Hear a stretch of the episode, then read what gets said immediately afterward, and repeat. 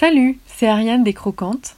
Bienvenue dans ce deuxième épisode de cette série de podcasts Un été vers le cru, tous vivants et vibrants, que je te propose de suivre cet été.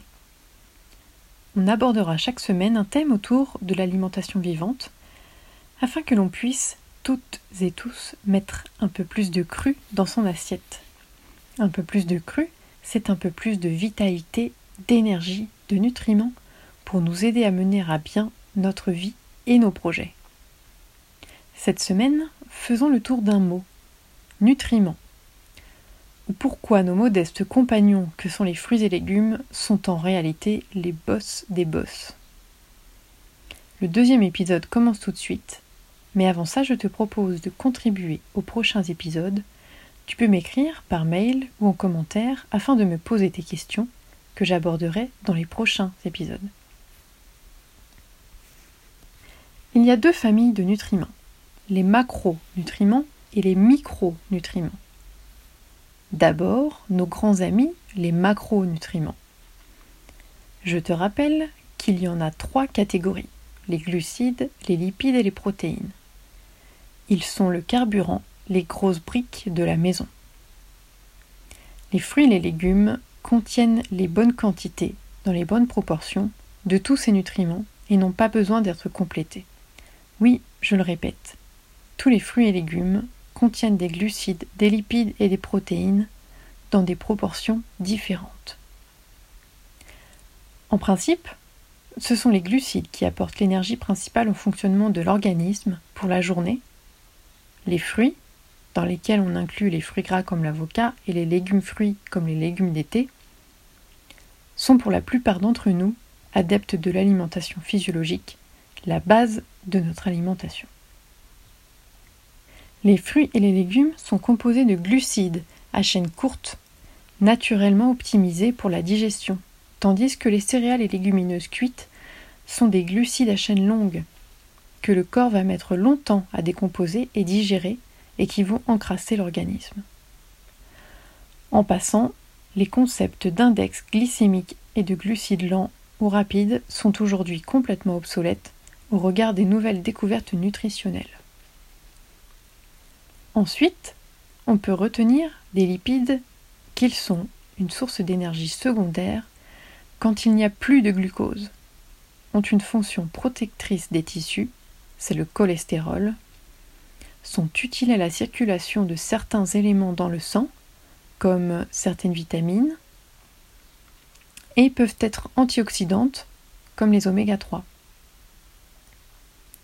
les matières grasses sont souvent diabolisées alors qu'elles sont essentielles, et c'est à toi de voir sous quelle forme tu vas les consommer. Plutôt raffinées, sous forme d'huile, plutôt brutes, sous forme de fruits gras et d'oléagineux. Il n'y a pas de dogme sur la quantité de lipides à consommer, chacun doit faire en fonction de son appétit, de sa capacité digestive, et c'est facile de vérifier si on mange trop de gras en observant ses sels. Pour ça, je te renvoie sur mon site à l'article intitulé Connais-tu vraiment ton caca? Dernière observation sur les lipides, les matières grasses saturées présentes dans l'huile de coco et les aliments d'origine animale ne sont pas mauvaises pour le système cardiovasculaire.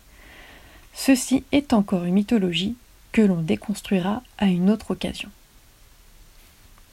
Enfin, les protéines, elles, sont une source d'énergie de dernier recours et en temps normal, elles servent à de nombreux processus biologiques.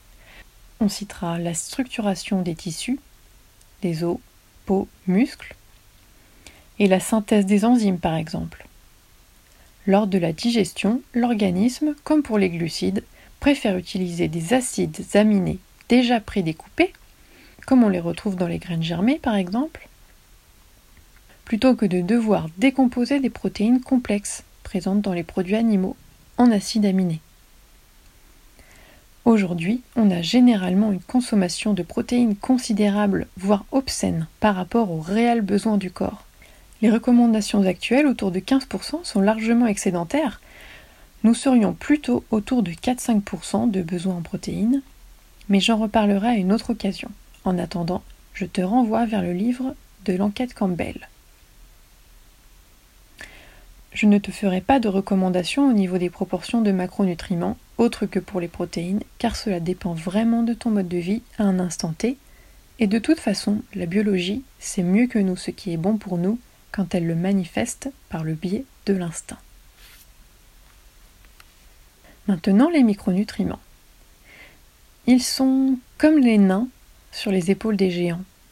Ils ont beau être petits, leurs fonctions sont beaucoup plus importantes mais ils ne sont là que parce qu'ils sont véhiculés par les macronutriments. Les plus évidents, les vitamines, ont des rôles très différents, qu'elles soient antioxydantes comme la vitamine E, essentielle à certains organes comme la vitamine A pour la vue. Bon, je ne vais pas m'étendre car il est heureusement largement admis que les vitamines sont essentielles au quotidien. Ensuite, j'appellerai les minéraux et les oligo-éléments. La différence entre les deux, c'est que les minéraux sont requis en grande quantité dans le corps alors que les oligo-éléments sont à l'état de trace. Tu le sais peut-être, mais dans un organisme humain, on retrouve tous les éléments du tableau de Mendeleev. Un rappel aussi, nous sommes des animaux hétérotrophes, cela signifie que nous ne sommes pas faits pour nous nourrir de cailloux et pour absorber les minéraux, nous devons consommer des végétaux qui auront transformé les minéraux inorganiques du sol dans la terre via la photosynthèse en minéraux organiques et assimilables. C'est pour cette raison que le sel et les aliments cuits, dont les minéraux sont devenus inorganiques, peuvent former des calculs. Les minéraux sont souvent un peu mis de côté, alors que leur rôle dans la régénération et la détoxination est incontournable. Et pour en savoir plus, je te renvoie à l'article du blog sur l'équilibre acido-basique. Les antioxydants, maintenant, eux, sont très intéressants, car leur quantité et qualité est proportionnelle à la couleur des fruits et des légumes. Plus c'est coloré et foncé, plus il y a d'antioxydants. C'est une règle simple à retenir, non? D'un point de vue purement empirique, de par mon expérience, j'en suis venu à penser que c'est la même molécule qui détient à la fois l'antioxydant et la couleur. À vérifier. Bon, les antioxydants, tu connais leur rôle dans la lutte contre l'oxydation des cellules, la prévention de pathologies graves, etc. Tu retiendras que plus tu varies les couleurs, meilleur c'est. On peut parler également des fibres, pour faire simple, les fibres solubles sont les fibres molles que l'on retrouve dans les fruits, et les fibres insolubles sont celles que l'on retrouve dans les légumes. Quand tu fais un jus de légumes, les fibres qui sont extraites sont les fibres insolubles, que tu peux toucher, et les fibres solubles, elles, restent dans le jus. Les fibres ont pour principale utilité de faciliter le transit, apporter de la satiété, et aussi nourrir le microbiote. À ce sujet, on peut également parler des micro-organismes qui sont présents dans notre alimentation. Les bactéries, levures et champignons qui sont invisibles à l'œil nu, sauf si tu me parles du citron devenu bleu que tu as oublié. en consommant des aliments bruts, non cuits, peu lavés et des aliments fermentés, on bénéficie de ces micro-organismes qui vont alimenter la population du microbiote que l'on sait maintenant avoir un rôle essentiel dans la fonction immunitaire. Bon, est-il de préciser que la seule façon que je te recommanderais de compléter ton alimentation en micronutriments est en consommant des végétaux de toutes sortes plutôt qu'en gobant des pilules synthétiques qui sont très certainement inutiles. Je crois que tu le sais. Pour terminer, j'ajouterai que l'expérience montre que ce sont les micronutriments qui apportent en réalité la satiété. On connaît tous des gens qui mangent sans arrêt, parfois même sans grossir, et si on observe, ils ont généralement une alimentation vide, ou plutôt opulente en macronutriments transformés et vide en micronutriments utiles. Ces personnes, si elles étaient nourries avec de vrais aliments, verraient leur faim diminuer et leur appétit se réguler, car leur insatiable faim est en réalité le signe d'un corps en quête de micronutriments et comme il en manque, l'organisme réclame sans cesse. Voilà pour ce petit tour sur les nutriments. Je te propose un regard un peu différent des typologies habituelles que l'on trouve dans la documentation scientifique, mais qui me paraît pertinent au regard de la façon dont on aborde l'alimentation ici.